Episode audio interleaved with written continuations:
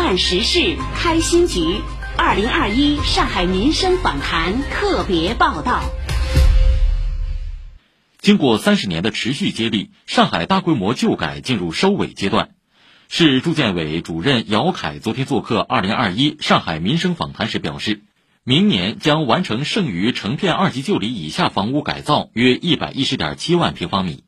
上海正举全市之力，千方百计让生活在旧区的居民早日改善居住条件。请听报道。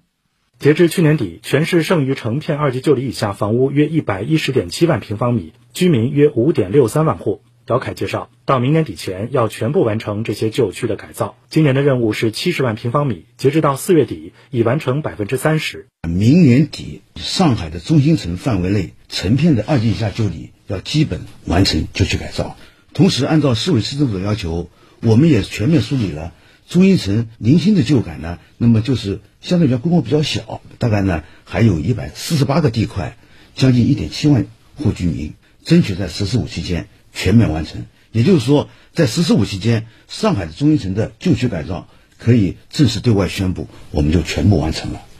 姚凯说，剩余的地块情况相对复杂一些，通过创新体制机制，上海成立了城市更新中心，而且不断拓展旧改项目融资新模式，强力推动了旧区改造能力的能级跃升。我们旧区改造工作除了解决了资金和房源问题呢，更重要的是一种群众工作，大家共同的意愿改善我们的生活。我们往往一个旧改的基地，比方说两千户的旧改基地，我们首日的签约率往往可以达到百分之九十九点五以上。这个数字既是包含了我们一线的工作人员辛勤的汗水和付出，更反映了我们广大老百姓对这个旧改政策的这样一个拥护和支持。随着黄浦江两岸四十五公里滨江公共空间和苏州河中心城段四十二公里岸线基本贯通，上海打造高品质滨水空间迎来了新的起点。姚凯说：“黄浦江的向南北两部的再延伸，你比方说我们的杨浦滨江、浦东的高桥地区和上海船厂地区、浦东的世博文化公园和三林片区等等，再往上游水源的保护。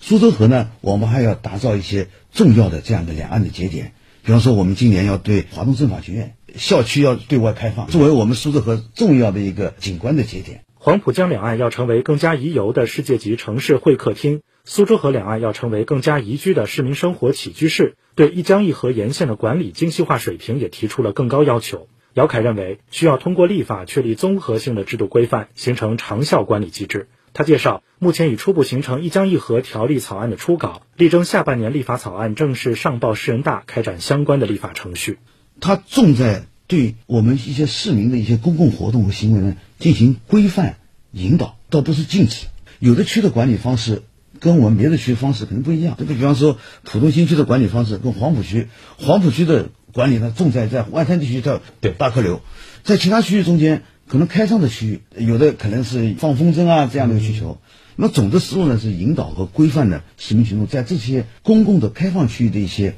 行为，一个是确保安全，另外一个不要影响他人的一些公共的活动。以上由记者李冰报道。